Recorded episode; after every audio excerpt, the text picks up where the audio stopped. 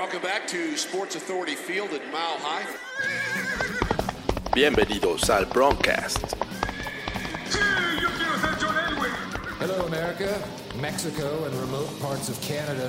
Noticias, información y análisis sobre los Denver Broncos. Peyton, can you hear me? Peyton, can you hear me? He was open at the 40. Tebow hit him in stride. And there was a stiff arm by Thomas delivered at midfield. And basically ended the game. Check off. Su anfitrión, Jorge Tinajero. This one's for John. Hola, ¿qué tal amigos del Broncast? Bienvenidos eh, una vez más en este final de temporada 2018, eh, obviamente para los Broncos y 19 equipos más. Eh, triste, pero con un sabor agradable después de una gran noticia que todos esperábamos, la salida de Vance Joseph. Pero antes de, de entrar de lleno a la información, eh, les, les presento una vez más a Fernando Pacheco. ¿Cómo estás, Fernando? ¿Cómo estás, George? Bien, muchas gracias. ¿Qué tal te, te fue de, de inicio de año? Todo bien, todo muy tranquilo. Digo, ya después de, de pasar por el quirófano, estar días, días de, de, de, de esposo- de reposo, perdón, descansando, pero ya todo, todo en orden. Esperemos regresar a la actividad pronto. Oye, ¿fuiste de esos valientes que vio el último juego de, de los Broncos, este 2018? Sí lo vi, sí lo vi. eh, por momentos, la verdad, realmente no porque no me interesara, sino creo que todo el mundo estaba pendiente más del Steelers y los Ravens y los Browns y los Bengals. Este, era, era el buen tiro. Pero sí, sí lo vi. Realmente me, me causó un poco de emoción al principio, hasta, las, hasta los primeros dos cuartos, donde el juego estaba relativamente parejo. Después, pues fue obviamente muchas entregas de balón de los Broncos. eh, decepcionante el no contar con un playmaker hace mucha falta Manuel Sanders, lo platicábamos el podcast pasado, eh, la ausencia de Lindsay con la lesión en la muñeca fue, eh, fue muy notable y bueno, pues se perdió porque se tenía que perder, Chargers Ajá. era mejor y este y bueno, pues a esperar la siguiente temporada. A pesar de que vimos a un Philip Rivers lanzando intercepciones, de nuevo esta ofensiva no sabe aprovechar esas oportunidades que, digo, milagrosamente se, se consiguieron y bueno, siguieron mostrando por qué eh, tenía que ser eh, una inminente salida de Vance Joseph, ¿no? Justamente el lunes eh, desperté eh, de- después de, un- una gran celebración, eh, porque digo, fue cumpleaños de mi padre. Pero eh, seguí celebrando porque vi en mi celular que decía Vance Joseph ha sido despedido. ¿Qué tal te cayó esa noticia? Pues lo que todo el mundo esperaba, ¿no? Cayó fabulosa, creo que siempre es malo hablar de, una persona, sobre todo cuando, cuando estuvo, estuvo dos años en la organización, pero, pero mira, me gustaría lanzar la pregunta de si realmente Vance Joseph fue el culpable de, de- los, de las malas eh, eh, actuaciones del equipo. eh, por ahí te lo preguntaba en Twitter la vez pasada. Eh, ¿Van Joseph es el culpable o, realmente tiene chance de decir, bueno, no tuvo un coreback franquicia, no tuvo un, buen equipo eh, de su lado, tuvo a Paxton Lynch, tuvo a Trevor Simeon, tuvo a Brock Osweiler, este año tuvo a Case Keenum en su, peor, en su peor versión o una de sus peores versiones. Entonces, ¿realmente Van Joseph fue el culpable de- el desempeño del equipo? Yo creo que sí, porque fue por coacheo, pero bueno, que siempre va a quedar ese beneficio de la duda de saber si realmente con otro coreback eh, pudo haber hecho más. Este año hizo mucho más que el pasado, claro. Tuvo récord, estuvo a punto de tener récord ganador y estuvo a, dos, tres juegos, el de los Chargers, el, el de los Rams, perdón, se perdió por dos puntos, el de los Chiefs se, los- se perdieron por dos puntos, el Case Keenum voló a, a, a Thomas en, en, uno de los juegos contra los Chiefs, que pudo haber sido el- el triunfo, entonces realmente fue factor el que no tuviera un coreback eh, franquicia Vance Joseph. Eh, contestando a tu pregunta, eh, creo que no puede haber un solo culpable. eh, sin duda, primero, John Elway lo puso en, el puesto. John Elway le dio eh, los elementos para que pues, él pudiera trabajar. Obviamente era un coach sin experiencia en, en- como head coach. Eh, en el draft, pues realmente no hizo gran cosa. Le dio a Garrett Bowles la primera selección del draft, eh, que vimos que le cuesta todavía mucho trabajo en este segundo año. Le vi un poco de mejoría, pero sigue si- cometiendo unos errores muy infantiles, sobre todo esos holdings clásicos cuando eh, hacen una buena jugada. Eh, después le dio a DeMarcus Walker, que este año pues eh, desapareció, lo vimos muy poco. Le hizo una transición de, de outside linebacker a, defensive end, pero no le sacó el, el, mayor provecho. Después Carlos Henderson fuera del equipo este año, ¿no? Eh, Brendan sí. Langley lo regresaron al final, pero no dio el estirón. Realmente eh, eh, fue superado por Yadom, este Yadom, Isaac Yadom, Isaac Yadom, el cornerback que fue seleccionado este año. Eh, también le trajo a Jake Bott, que se le ha pasado eh, lesionado. Isaiah McKenzie, otro, este, otra promesa en equipos especiales que era una máquina de, soltar balones. De Angelo Henderson, fuera este año, no, no superó a, los, al undrafted eh, estrella Philip Lindsay. Eh, y bueno, ¿qué te digo de, Chad Kelly, que fue eh, Mr. Irrelevant el año pasado? Realmente Vance Joseph no ha tenido un material, eh, una buena base como para decir, pudo haber hecho un mejor trabajo. Creo que, o sea, se combinaron muchos factores, sin duda, este, y, y, bueno, ya vimos cuál fue el resultado. Este año sí hubo una mejoría en el draft, eh, posiblemente unos mejores agentes libres, pero eh, John Elway tiene que estar ahí eh, este, como culpable de la mano de Vance Joseph, ¿no? Por supuesto, ayer, no sé si vieron la conferencia o escucharon la conferencia de prensa de, de John Elway, donde decía que, que él, a pesar de que puede ser una institución o, uno de los mejores de en la franquicia, eh, no está exento a las críticas de la prensa. Y creo que tiene razón, él mismo dijo que, que su trabajo podría correr riesgo, llámese como se tenga que llamar, y obviamente sabe que, que, la responsabilidad del equipo cae sobre él. Joe Ellis también dijo ayer en, en, la conferencia que iba a confiar plenamente en lo que decidiera John Elway en cuanto al nuevo head coach. Y esperemos que así sea. Digo, se, se, ha, se han dicho muchas cosas de la mala relación que puede tener Ellis y Elway, pero sí creo que, que, que Elway es culpable en cierto punto, pero creo que, que con el staff, que, que, con, el, con el roster que tenía el equipo, este año se pudo hacer más. Estuvieron um, por lo menos a, a, mi, a mi parecer, eh, por lo menos no, no, no, no te dé récord perdedor. Sí, tal vez de un 8-8, sí, tal vez de un, un juego más, tal vez nueve ganados, pero creo que fue más eh, cocheo que estilo de juego o falta de personal en, en, en el equipo. Sí, yo creo que fue un, un gran este huracán el que pasó por los Broncos desde la llegada de Vance Joseph eh, en la posición de coreback, pues ya vimos el, el carrusel que tuvo el año pasado, con, empezando con Simian, luego con eh, la promesa Paxton Lynch, mi muchacho, y este, siguiendo ahí con el regreso de Brock Osweiler. Este año, en la pretemporada, pues vimos un Case Keenum que prometía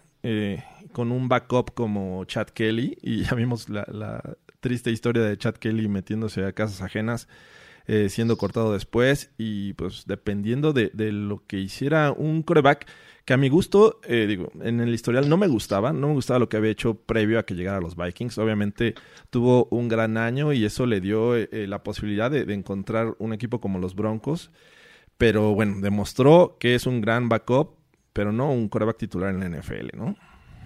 Sí, no, definitivamente no lo es. Creo que hay que, hay que buscarle un buen plan de juego, eh, un, un, un, esquema ofensivo que le funcione, eh, muchos play action, eh, mientras menos le des el balón, mientras menos le hagas pensar es lo que más le funciona a Case Keenum. Y es un, a pesar de que tuvo tan muy buenos números en el colegial, que ha sido uno de los más grandes en la, en la historia del, del, del colegial en, en, la Universidad de Houston, eh, realmente se dudaba mucho de su llegada a la NFL por su tamaño, por su por su forma de, de, jugar o, de, ver, de ver el juego y realmente creo que los Cavs no, estaban tan equivocados. ¿eh? Le ha costado mucho trabajo a la NFL, es, veterano, sí creo que se puede ser un buen backup, un backup cumplidor, pero no creo que sea el futuro de la franquicia, por lo menos en Denver no. Pero uh, un backup de 18 millones de dólares, la verdad es que eh, es bastante caro, ¿no? Y, y bueno, eh, yo creo que ahí el güey tiene que regresar a esa mentalidad agresiva en la agencia libre y en el draft. Eh, creo que eh, eh, no pasará de uno o dos años. En, si no da buenos resultados, creo que el puesto va a ser dejado en libertad y, llegará otra persona ahí a, tomar la, las riendas del equipo. Y, y bueno, siguiendo con, con, esto, la temporada terminó con un récord de 6-10. Esto les da la posibilidad de, de, quedar en el top 10 en el próximo draft. Está ahí, mmm, me parece que empatado con los Bills eh, y podría decidirse en un volado, ¿no? Sí, la posición, entre la posición 9 y 10, muchos eh, lo ponen a los Broncos hasta ahorita en el, en el lugar 10 en el, en el draft.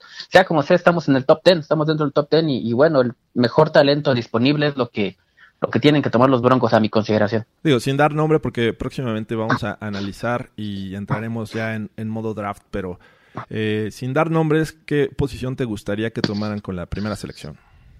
Ah, yo creo que iría por un, un hombre en la secundaria, un hombre en el perímetro, ya sea un corner o un, o un safety. Eh, no lo ha hecho mal Justin Simmons, pero sin duda es una de las posiciones más débiles en, en, en el equipo ahorita, el, el perímetro, la secundaria, y tal vez un, un receptor, entre un receptor y un, un, jugador de perímetro. Necesitamos un playmaker, ofensiva y defensivamente. Y creo que tomaría alguna de esas dos posiciones yo. Ok, este...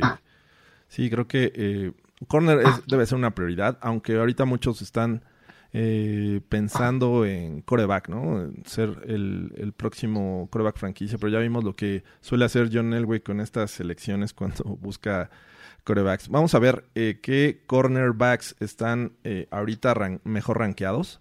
Tenemos a, a Williams de LSU, eh, este cornerback que es, eh, podría ser un talento top 5 en este momento. Sabemos que va a ser, eh, va, va a ser, va a haber muchas variaciones eh, de aquí a, que se lleve a cabo el draft en cuanto a posiciones. Y este Greedy Williams es ahorita el mejor cornerback. Le sigue DeAndre Baker de Georgia. Ayer lo vimos en el Sugar Bowl y, y lo vimos. Pero realmente no fue tan, tan este tan necesitado porque bueno los, los Longhorns hi- hicieron mucho por tierra. Eh, después sigue Byron Murphy de Washington eh, Amani Oruwariye de Penn State y eh, un Longhorn Chris Boyd. A ver esos son como que el- potencialmente los que podrían ser seleccionados en la primera ronda. Me gustan, digo, el cornerback de LSU es muy atlético y le gusta, le gusta el contacto. Eh, si por ahí tuvieron la oportunidad de ver los últimos personas colegiales, eh, hay talento, mucho talento también faltó por la decisión que tienen los jugadores de, no jugar los, los últimos juegos de la temporada debido a su próxima participación en el combine o, o en el draft. Pero creo que, creo que es buen, es buena, buena camada de, de corners. Eh, definitivamente yo, por lo menos, yo no tomaría un coreback ni en la primera ni en la segunda ronda. Los nombres no son tan atractivos. Creo que no hay tanto talento en la posición. Eh, es bueno, pero no me atreveré yo a tomarlo. La verdad, creo que es, es medianón eh, a comparación con la, con la generación que sigue, ¿no? De- del siguiente año con, con Tua, con, con Murray, con demasiados quarterbacks, ¿no? Entonces creo que sí, definitivamente, eh, no sé hasta dónde nos alcance a llegar, como dices, las posiciones del draft van a cambiar de un momento a otro, pero si por ahí está el corner de LSU, yo lo tomaba sin pensarlo. Ok, pues ya analizaremos esto con más detalle y bueno, esta eh, situación eh, ya por lo menos ya sabemos quiénes van a ser los próximos rivales de los Broncos para el siguiente año. Eh, tenemos que en casa van a, a visitar, digo, oh, lo siento, en casa van a recibir a nada más y nada menos que dos rivales del norte, ¿no? Si mal no recuerdo. Ellos son los eh, Lions y los Bears. Eh, obviamente, la- este juego de los Bears pues, puede representar problemitas, ¿no? pues todos los el, el calendario no está nada nada fácil eh, hablando de la de la conferencia del norte de la NFC son equipos muy difíciles los, los Chicago Bears tienen una de las mejores defensas de la liga este año eh, y los Lions de Detroit no representan tanto problema pero eh, creo que, que aún así son, son equipos difíciles Mira, eh, vamos a decir todos los que son en casa y visitante. El casa son Perfecto. Jaguars y Titans eh, del sur de la americana. Eh, los Bears y Lions, como ya dijimos. Eh, los Browns van a, a regresar a Denver el este año. Los, y obviamente los tres rivales divisionales que son Chargers, Raiders y Chiefs. Y cuando tengan que visitar, tendrán que ir a Houston, a Indianapolis, que son equipos de playoffs. Los Packers y los Vikings, eh, esta vez se quedaron fuera, pero prometen eh, regresar con buen nivel. Los Bills, ahí pues es una completa incógnita en este momento. Y eh, los tres rivales divisionales. La verdad sí, se ve, se ve complicado, pero tampoco es de los más difíciles, creo yo. Pues no, digo, sacando a Jacksonville que no tuvo un buen año como se esperaba, tiene la incógnita de saber quién es su quarterback el próximo año. Seguramente no va a ser Blake Bortles. Entonces hay que, los, los Jaguars creo que puede ser un juego relativamente eh, bueno, jugable, aceptable para los Broncos, quiero pensar. Eh, los Titanes son un equipo que estuvo a nada de quedarse fuera de playoffs, no jugó Mariota. Eh, yo creo que ese fue el factor por lo cual no están calificados a playoffs. Eh, es un buen equipo, difícil. Los Bears, te decía, equipo de playoffs, uno de los mejores de la liga. va, a ser, va a ser complicado. Detroit lo veo, pues, no fácil, pero tampoco va a ser tan complicado. no tienen unos jugadores tan explosivos o que hagan jugadas grandes. Callaway por ahí, su, su, receptor novato, creo que puede dar un poquito de lata si no se arregla la, posición de cornerback de los Broncos. Y bueno, los Browns esperar otra vez a Baker Mayfield, que, que por ahí se, se menciona como novato ofensivo del año. Va a ser un, un, buen encuentro. Y obviamente los tres divisionales, bueno, pues ni, ni qué decir de ellos, ¿no? Los conocemos y sabemos que siempre van a ser partidos complicados. Así como ves, eh, ¿cuál crees que sea el récord del 2019? Siendo muy optimista. Ah, ah, yo creo que se le gana a Jacksonville, se le gana a Tennessee, se le gana a Detroit, se le va a ganar a los Raiders, se le va a ganar a los Chargers, se le puede ganar a los Bills. Y por ahí, híjole, no sé. ¿No estás hablando Tal que, vez... que potencialmente podrían estar abajo del 8-8? pues me gustaría decir que, que no, pero yo no veo tan fácil el calendario, ¿eh? Yo podría decir que, que con el, sobre todo por el nuevo cambio de head coach, hay que, hay que esperar el sistema viendo así el, el calendario. Yo espero ganando, eh, poniendo los dos juegos de los Riders ganados, eh, 8-8. Yo pondría un, un, juego de 8-8. Sí, ahorita los ánimos no están como para eh, empezar a decir que van a tener récord ganador y van a regresar a playoffs.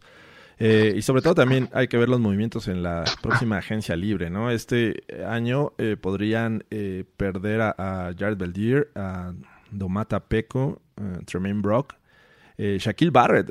se me hace que ahí es, clave este jugador porque sin duda al que sí van a dejar ir como Pat Rogers a Shane Ray. Vamos a ver si llegan a un acuerdo con Barrett, quien ya mencionó que quiere ser titular en algún otro equipo. Matt Paradis, también deberían de retenerlo.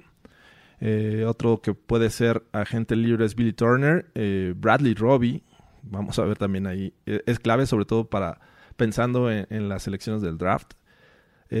Zach Kerr, y pues prácticamente son los, más este, relevantes, ¿no? Por ahí Jeff Hoyerman podría también ser agente libre. ¿Cómo ves?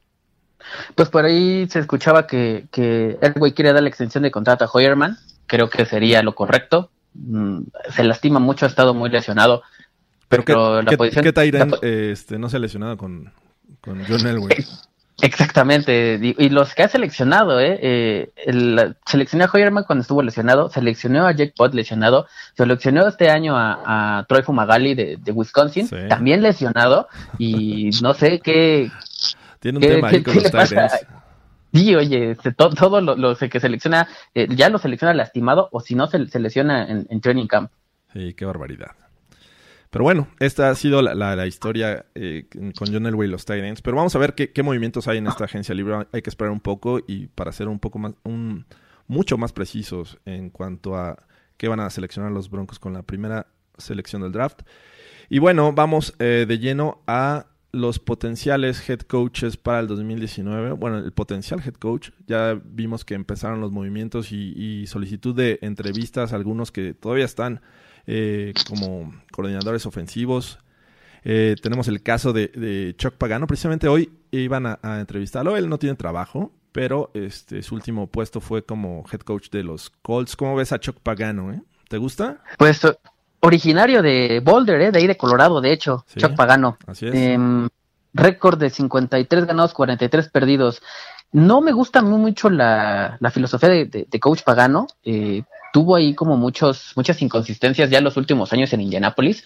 Creo que es un coach un tanto suave eh, y creo que en Denver se necesita alguien con que pueda mover el vestuario porque es un vestuario con muchos egos. Tienes ahí a Von Miller, tienes ahí a Chris Harris, eh, tienes ahí a, a Derek Wolf eh, y son jugadores eh, de carácter, ¿no? Creo, creo que necesitas a un líder y Chuck Pagano para mí no es el ideal, no, no, no lo veo con la fuerza y obviamente con, con, los años, con los años que estuvo ausente, y creo que le, le pesaría un poquito el puesto, ¿eh? Sí, la vocación eh, de Chuck Pagano es defensiva. Él salió de ahí de eh, los Ravens como coordinador defensivo para irse a, los Colts.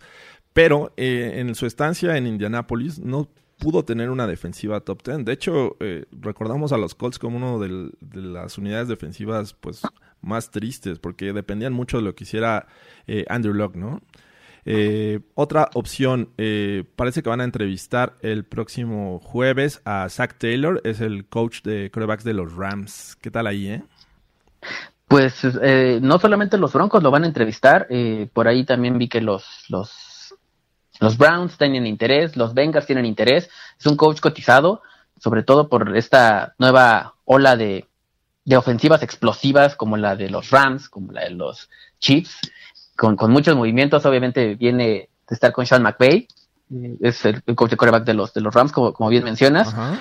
Y yo creo que lo que pesa mucho de, de, de, de Taylor es su inexperiencia. Obviamente no, no ha sido, ha sido coordinador ofensivo, fue coordinador ofensivo con los Dolphins y con los Bengals, pero no tiene una, no tiene más credenciales, vaya. Eh, tiene 35 años y yo creo que para mí es un candidato, un buen candidato, sería el candidato ideal. eh, alguien que de alguna manera pueda mover la franquicia. eh, desde arriba, por ejemplo, John Elway o, o alguien, un, un coach experimentado, si es que se, se sigue mencionando que llegara Gary Kubiak, alguien que, que lo respalde como buenos coordinadores, creo que, creo que Taylor sería una buena opción para los Broncos, ¿eh? Que es algo de lo que se ha mencionado eh, desde que se despidió Vance Joseph, que eh, los Broncos y John Elway deberían de buscar a alguien con experiencia en el puesto. Ya no tanto eh, experimentar, porque recientemente se hizo con Vance Joseph, ¿no? Él, él nunca había tenido la oportunidad de ser head coach. John Elway se la dio y ya vimos el resultado. No necesariamente quiere decir que esto se pueda repetir, pero eh, la presión es tanta en, en John Elway que creo que no se va a ir por un, un inexperto entrenador. Posiblemente lo, lo llame para ser coordinador ofensivo o algo así. No creo que sea la opción para el puesto. El que sí se menciona también que podría llegar como head coach es el coordinador ofensivo. Bueno, no es coordinador, es el coach de línea ofensiva de los Steelers, que es Mike Munchak. ¿Qué te parece? No me gusta, no me gusta. Su, su estancia en los Titans fue, creo yo, un poco lamentable. Sí, el equipo no estaba bien cuando llegó Monchak, pero la verdad es que creo que es, eh, sin demeritar lo que hizo el coach, tiene récord de 22 ganados, 26 perdidos como head coach. Pero bueno, como jugador con los Oilers fue extraordinario. Creo que es un buen coach de línea. Eh, se ha visto la mejoría de la línea ofensiva de los Steelers, Sí, sí, así donde está es. ahorita actualmente. Este, creo que es un, un buen coach de posición, pero creo que le queda grande el, el- el puesto de head coach. Sí, como bien mencionas, creo que su highlight reciente es llegar a, a los Steelers y mejorar esta ofensiva, esta línea que, que realmente era porosa, eh, era la causa principal de que Roethlisberger no terminara las, tem- las temporadas completas. Así es que, eh, bueno, se menciona Munchak, es uno de los favoritos por la experiencia que ya tuvo en el puesto. Otro que eh, realmente sorprende es eh, Brian, Brian Flores, el coordinador defensivo de, los Pats. Actualmente eh, sigue ahí estando, pero pues tampoco es como que, digo, no ha tenido la experiencia en el puesto, ¿no? Ni ha- no ha tenido ni experiencia en el puesto y su defensiva, a pesar de que este año empezó muy débil y, conforme iban pasando las semanas fue mejorando, eh, la defensiva de los Patriots para mí es una de las peores de la liga y está muy sonado, no solamente para los Broncos, también creo que tiene dos, tres entrevistas en otros equipos, pero también eh, creo que no sería lo ideal para, para los Broncos. Lo que leí de Brian Flores es eh, su cualidad para integrar eh, a los jugadores. Es decir, eh, mantener un buen ánimo dentro de, de sus eh, jugadores. Y eso me, me suena a que los Broncos lo están buscando porque definitivamente debe haber una división en el vestidor. Pero bueno, Sí, sí. De hecho, yo recuerdo más a Brian Flores porque él fue el que decidió sentar a Malcolm Butler en el Super Bowl 49. sí. Este, eh, por ahí puede, puede ser este, también como, como un, como una llamada de atención, ¿no? Tal vez, eh, digo, Malcolm Butler no ha hecho gran cosa tampoco en los Titans. No, para mí nunca ha sido un, un gran jugador, pero yo lo recuerdo más por eso que por, por ser un buen corredor defensivo, ¿eh? Así es. Y, y uno de los que se mencionan favoritos, o, o el más favorito en este momento, es Big Fangio, el coordinador defensivo de los Bears, que ha hecho un buen trabajo, lo hizo también en, en los Niners, ¿no? Lo recordamos ahí detrás de, de Harbaugh. Entonces, él se menciona y podría, eh, la entrevista creo que estaba eh, planeada para el próximo lunes. ¿Qué, ta- qué tal te parece Big Fangio? Pues si regresamos al punto de que no tiene experiencia, pues bueno, no tiene experiencia como head coach, eh, nunca lo ha sido, siempre ha estado a, nivel de coordinador o, de, coach de posición. Creo que podría ser una buena, una buena adición. que tiene, repito, tiene la experiencia, eh, ha hecho grandes defensivas, tuvo, como lo mencionas, con Harbaugh, que tuvo a los Niners ahí cerca de, o la antesala bien del Super Bowl, cerca de, de, de, de mantenerlos, de llevarse el título. Eh, con los Bears está haciendo grandes cosas y también es un, es un coach que está buscado por no solo los Broncos, por otros dos equipos también por ahí este, lo, lo están mencionando como su posible head coach. Y pues creo que sería lo ideal. Por ahí también se está mencionando eh, que no es nada oficial todavía en ninguna entrevista, pero que se puede hablar con Mike McCarthy. Él ya ha mencionado, se ha dicho que, que no, que están buscando específicamente ciertos trabajos. Por ahí suena mucho que está interesado en los Browns y en los Jets, pero que John Elway quiere hablar con él y pues por ahí también sería una, una buena opción. Ahora tocando ese tema, eh, ¿es realmente atractivo eh, el puesto de head coach de los Broncos? Es decir, eh, todos los candidatos que, que mencionan, sobre todo los que no tienen experiencia, podrían decir sí, ¿no? Pero digo, la situación actual eh, de los Broncos no es la, la óptima. Eh, no hay un quarterback franquicia. Eh, sí hay promesas eh, con el draft del año pasado, pero digo, ¿qué, qué otros jugadores podríamos tener? O sea, no, no es el, el equipo más atractivo para coachar en 2019. A- Ahí yo creo que es donde tiene que hacer la magia John Elway, eh, traer, o más bien a los que va a entrevistar, decirles, este es mi plan, voy a traer a tales jugadores y con esto quiero que, que regrese el equipo a los playoffs. Sí, eso es, eso es fundamental. Creo que no hay, no es muy atractivo llegar a Denver en estas, en, en esta época con, con este roster tan debilitado, sobre todo ofensivamente. Alguien que te pueda cargar el equipo, no hay un quarterback franquicia, eh, el vestidor está dividido de alguna manera. Y como bien mencionas, digo, si Mike McCarthy está más interesado en los Browns y en los, y en los Jets, es porque, bueno, del otro lado, de un lado tiene a, a- a Sam Darnold, eh, el, eh, y lo vuelvo a repetir, es el mejor talento del draft de ese año, ¿eh? el mejor quarterback de ese año. No creo. Aunque, bueno, tú, aunque, aunque, aunque tú digas que no. Y Baker Mayfield del otro lado, ese bueno, obviamente tiene, tiene, eh, tiene más de dónde escoger. Y creo que sí eh, tiene que John Elway vender bastante bien al equipo. Sobre todo, como bien mencionas, los, los coaches que no tengan experiencia o que no tienen experiencia este, como head coach, creo que pueden ser los más interesados. Escoger al mejor disponible, creo yo. ¿Y sabes cómo lo podría hacer atractivo? Y no es con jugadores, sino con eh, Gary Kubiak como coordinador ofensivo. Eh, si no va a traer un head coach con vocación ofensiva, creo que Gary Kubiak tendría que ser el coordinador ofensivo. Sabemos que ahorita todos los coordinadores y el staff están bajo contrato, pero eh, tienen la libertad de, de buscar eh, otro equipo.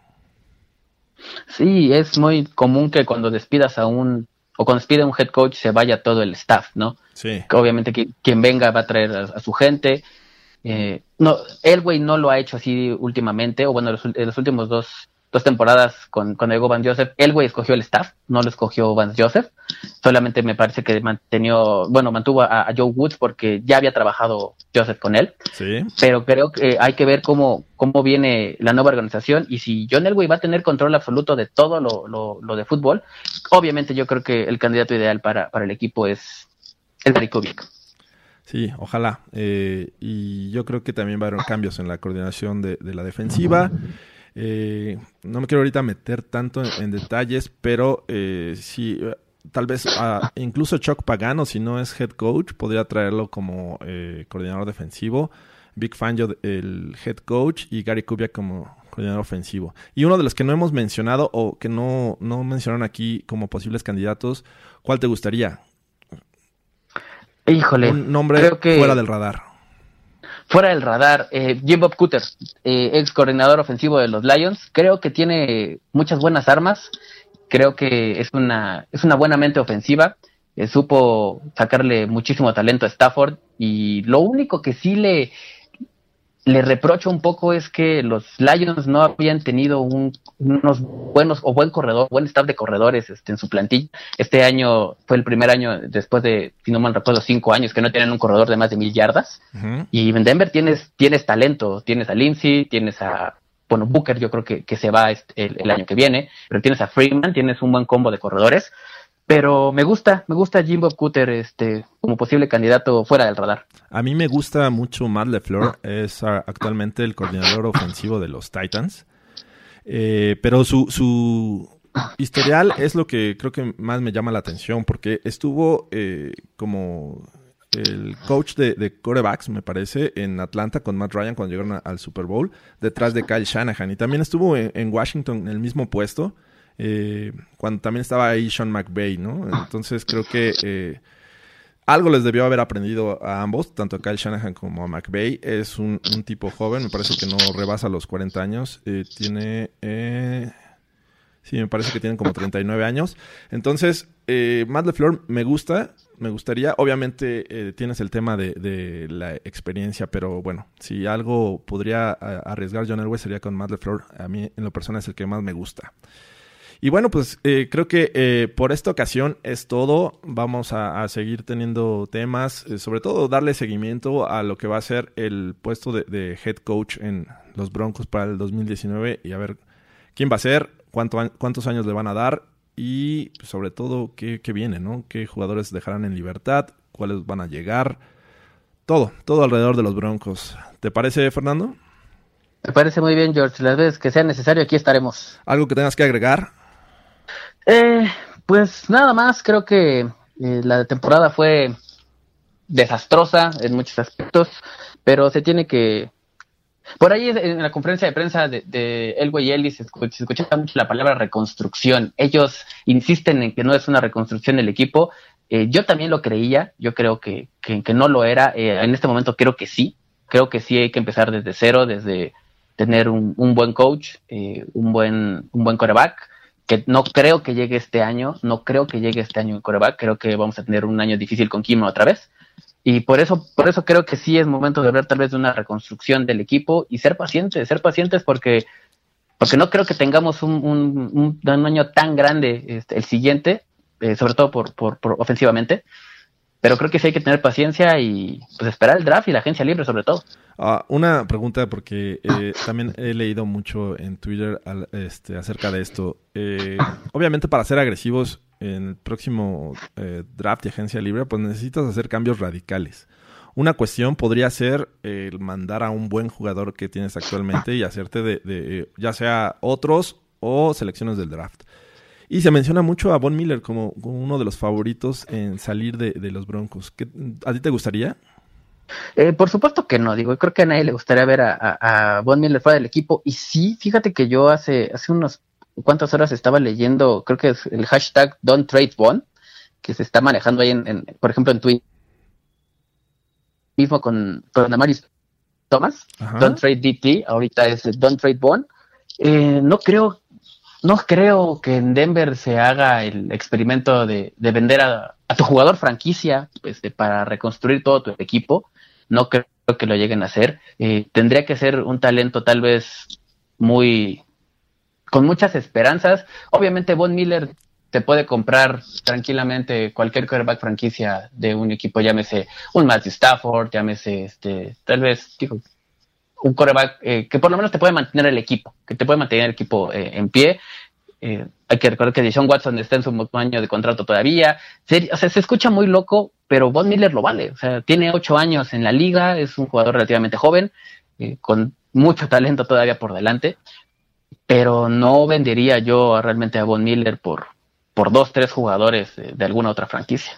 Pues mira, eh, yo no lo veo tan descabellado. Una, eh, ya tienes su reemplazo es joven y barato, que es eh, Bradley Chop. Eh, si retienes ahí a Shaquille Barrett, podrías tener una buena pareja de, de pass rushers eh, y, o trayendo uno del draft o en la agencia libre, que ya lo hicieron alguna vez con DeMarcus Ware. Eh, actualmente es el que más gana en los Broncos. Tiene un. Le quedan tres años de, de contrato y este. Pero bueno, todavía le, le falta un, un buen dinero. Creo que lo, lo contrataron con 70 millones garantizados. Es un tema que hay que pensarlo, pero sin duda, si quieres reconstruir un equipo, tienes que a veces que deshacerte de, de tu mejor hombre y conseguirte varios más que, que, que la verdad es que a- al equipo le hacen falta. Pero bueno, ojalá y nos contesten esta pregunta. ¿Les gustaría que Von Miller saliera del equipo? Ahí pónganlo, su respuesta con el hashtag eh, Broncast. Y, y bueno, esto sería todo por hoy. Muchas gracias, Fernando. ¿Cómo te encontramos en, en redes sociales? Redes sociales me encuentran en Twitter como arroba reddrag43. Fernando Pacheco. ¿Te encontramos o te huimos, verdad? Eh, como, como quiera. Ok, pues muchas gracias. Ojalá que te recuperes de esa eh, cirugía de, de rodilla. Y pronto nos estamos escuchando por acá, ¿te parece?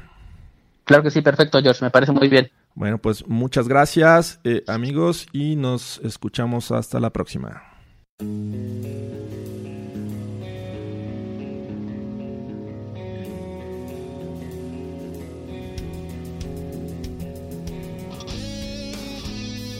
Esto fue el Broadcast.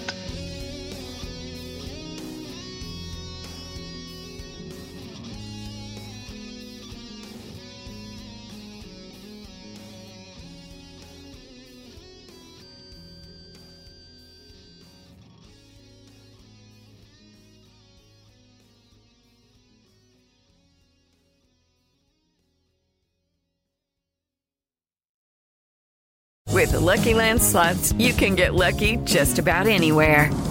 This is your captain speaking. Uh, we've got clear runway and the weather's fine, but we're just going to circle up here a while and uh, get lucky. No, no, nothing like that. It's just these cash prizes add up quick. So I suggest you sit back, keep your tray table upright, and start getting lucky. Play for free at LuckyLandSlots.com. Are you feeling lucky? No purchase necessary. Void where prohibited by law. 18 plus terms and conditions apply. See website for details.